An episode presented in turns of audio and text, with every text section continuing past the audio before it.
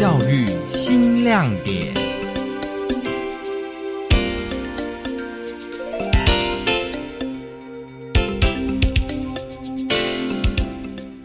同胞您好，欢迎收听今天的教育新亮点，我是台东分台徐元荣。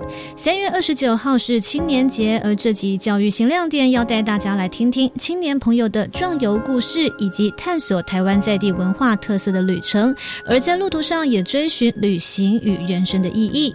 一位来自台北青年卢佑成，从小跟着家人常到花东旅游，因而对花东的景致及人情深深的被吸引住。而在两年前一个机会下来到台东。海拔超过一千公尺的雾鹿国小力道分校担任代课老师，也更加靠近不断呼唤他的南横公路台二十线。其实我爸爸妈妈在小时候就常常带我们来花东，那时候疯狂到就是四五六年级，连续三年的暑假都带我们来花东，一定都会来。所以那时候就已经有点情定花东。我就想说，都市的繁华与名利，其实我没有太多想象，也没有太多心力去追逐。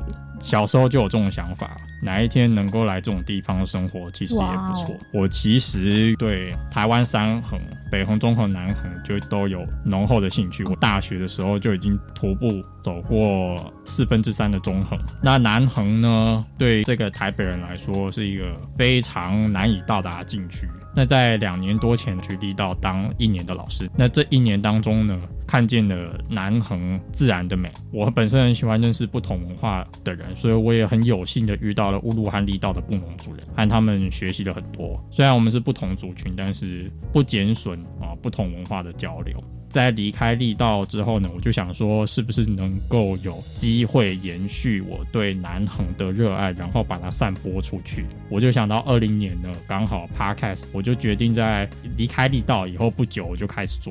本身就有透过声音在记录生活的卢佑成，将 Podcast 节目分为三个部分：东漂生活、海外经验以及南横大小事。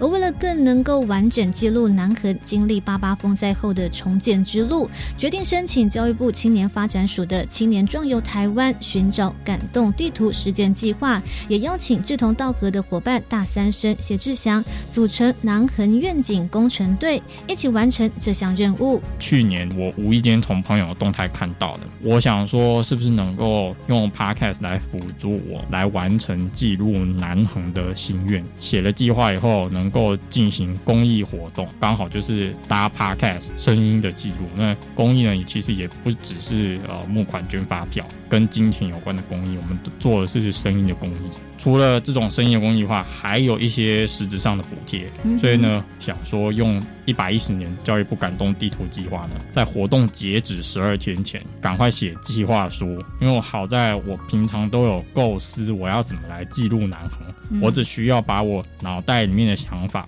写出来以后呢，就马上把计划书送出去了啊！这十二天内呢，找到一个很适合的人选，叫做志祥哦。我从他身上学到，就是他能够在短时间就吸收了南横的文化，还有布农族的文化，这是我万万没有想到这件事情。南横公路台二十线西起台南市玉井区，东至台东县海端乡，全长两百一十二公里。对许多无论是在地人或是曾经来过此地的朋友来说，这里就是高山天堂乐园，都留下难以忘怀的记忆。而在二零零九年，莫拉克台风重创南横山路，山崩地裂，山头千疮百孔，地貌大走样。历经十二年的修复，预计在今年四月底有条件开放通车。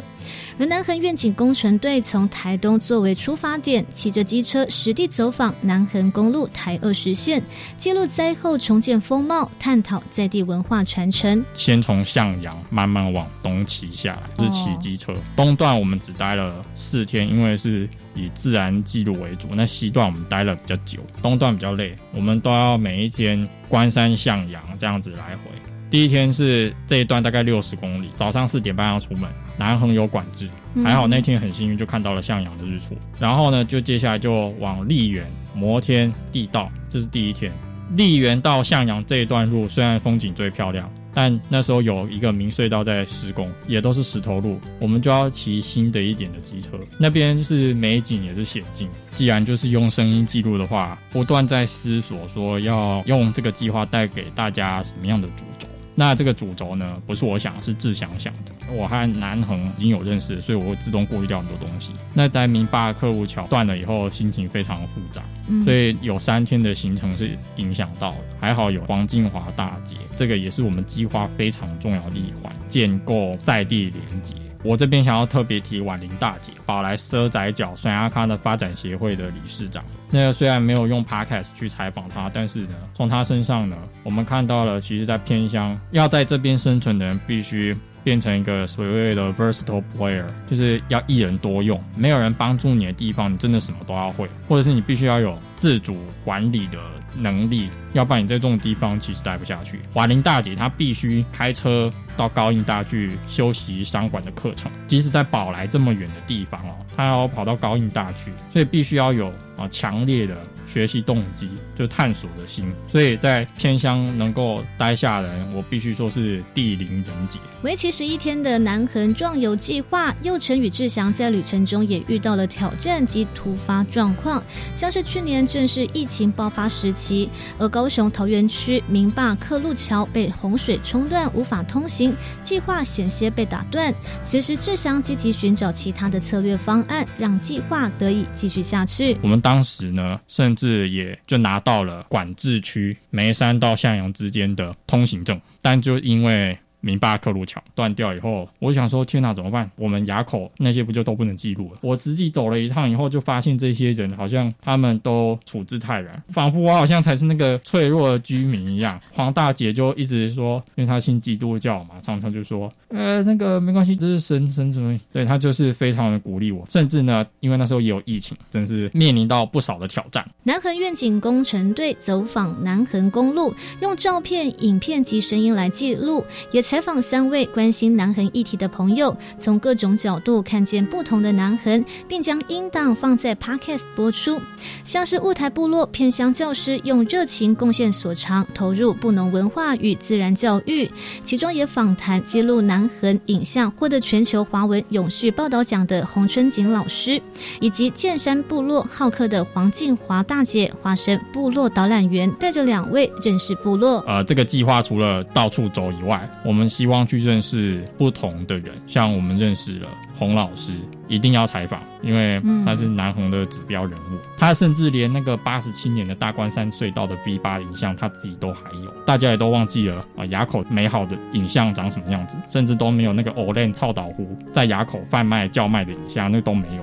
南横如果没有洪老师的影像的话，那真的是会少一大半部分。然后呢，乌路国小呢？本身就是一座山林小学嘛。欧阳老师他是一个金门人，也是用移居的心情来到了这一边，崇山峻野的地方，那个心情真的是很不一样。那还有剑山的静华大姐，看见了剑山布农族人的热情，然后静华大姐热情，那她其实也不是当地人，她是嘉义部子，所以这边有很多移居者。洪老师他其实甚至是彰化人，所以都是南横和台东这一块流奶与蜜之地，把这些人留下来。这次的旅程带给佑成与志祥深刻的体验与收获，并与地方文化。深度互动，虽然计划中似乎有一些遗憾，但也化为下次壮游台湾的动力。对于洪老师说，如果你一直想着说你要做出什么成果，一开始的时候就把自己定位成我是要来盈利的，我是要来赚钱的，那你是做不出什么东西的。所以对于志祥来说，他觉得及时行动非常的重要。他想到了南恒强韧的生命力这一块，在了解世界之前，我跟志祥都觉得说要。先了解自己的根啊，然后跟不同背景的人来记录，我觉得非常非常的有趣，然后有意义。我自己也改变哦，更珍惜生命吧。我现在到南横的所到之处，我可能如果觉得这个地方很特别的话，我都会拿手机去记录一下。以前我几乎不爱拍照，如果说这次不记录，哪一天这个东西没了以后，我觉得说哇，怎么当时没有记录？所以就是可能比较会常常拿手机拍一些东西这样。看见新生台二十南横愿景工程队在一一零年教育部青年壮游台湾寻找感动地图实践计划中获得银奖，他们鼓励大家勇敢踏出去，开拓视野，将您的创意计划付诸行动，看见台湾在地文化特色与美丽。今天的教育新亮点就为您进行到这里，教育新亮点，我们下次见。